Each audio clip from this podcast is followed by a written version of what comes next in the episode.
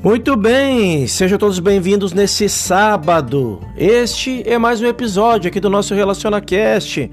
Muito bom dia, estamos ao vivo. A prática do mal não é poder, esta é a nossa mensagem. Sabemos que a prática do mal não é um poder, mas todos nós temos visto pessoas que ficaram doentes e morreram devido à prática do mal. Como acontece isso? Esta é a pergunta. A pergunta do mal em por si mesma não tinha tal poder. A prática do mal é um pensamento errado ou pensamento mal. Ela não tem poder e por isso em si mesma, já que poderíamos sentar aqui o dia todo e dizer: Ele está morto e sabe disso, ele está morto e sabe disso. Mas isso não mudaria a sua vida.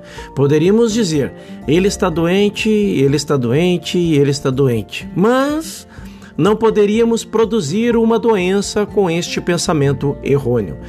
Se, no entanto, pudéssemos induzir uma pessoa a temer a prática do mal, poderíamos matá-la com isso. Isto foi feito várias vezes. Se podemos fazer isso, ou se podemos fazer com qualquer pessoa, ou com uma pessoa que tema a prática do mal, podemos destruí-la com isso.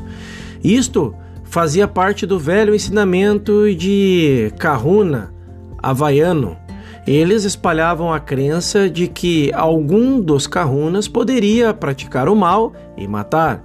O resultado era que se uma pessoa fosse até um Kahuna pedir ajuda, ele provavelmente perguntaria: Existe alguém que odeie ou inveja você? Existe alguém que quer sua esposa, seu marido ou seu dinheiro? Sim, existe.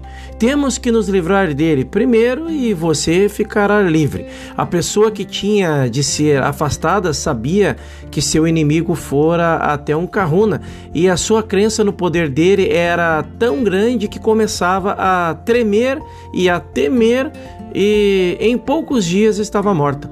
Os pensamentos maus de indivíduos ou grupos não têm poder a menos que nós, individualmente ou individual e coletivamente, lhes dermos o poder. É impossível ou é, é impossível atribuir poder a algo sem vivenciar a crença de que você mesmo o aceitou.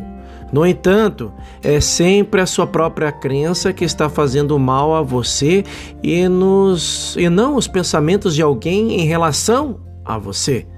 O mundo está sustentando crenças falsas, tão universais que constituem em uma prática do mal universal.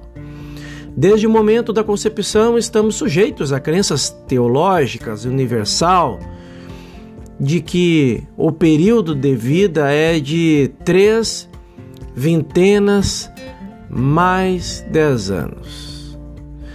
Ao mesmo tempo, também estamos sujeitos à crença média de que a expectativa de vida é de apenas 60 ou 75 anos.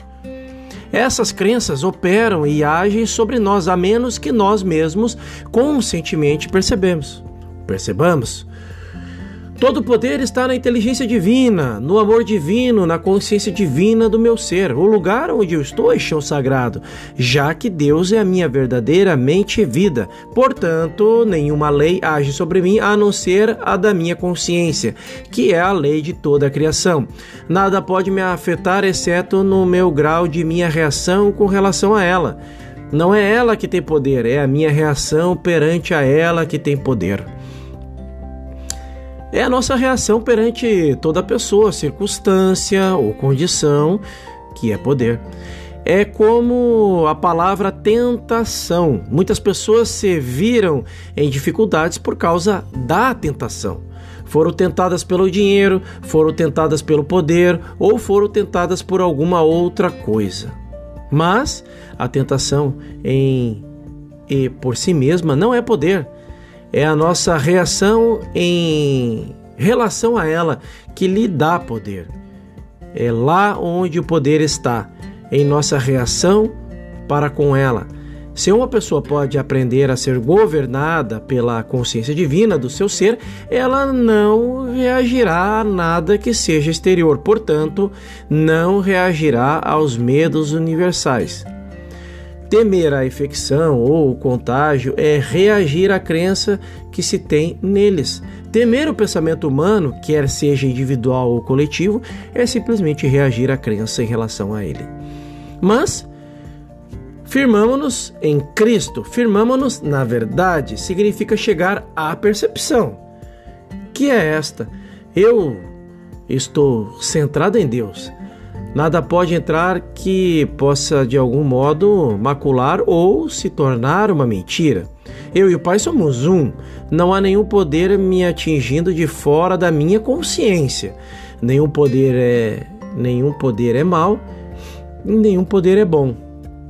Todo poder está brotando de dentro do meu próprio ser. E não pode ser um poder mal, já que Deus é a vida, a alma e a consciência do meu ser. Mesmo que houvesse um pensamento humano mal em mim ou brotando de mim, não prejudicaria ninguém, porque não seria poder a menos que a pessoa a quem foi direcionado lhe desse poder ao reagir a ele. Qualquer tipo de erro representa crença ou pensamento humano individual coletivo. E nessa harmonia depende de nossas reações perante a essa crença. Independentemente de estarmos ou não lidando com crises, doenças ou períodos de desemprego nacional, se virmos que a doença não é um poder que age sobre nós, mas que é uma crença a ser menosprezada como a sombra na parede, então nos tornamos a lei sobre a sombra e ela não nos pode fazer nada.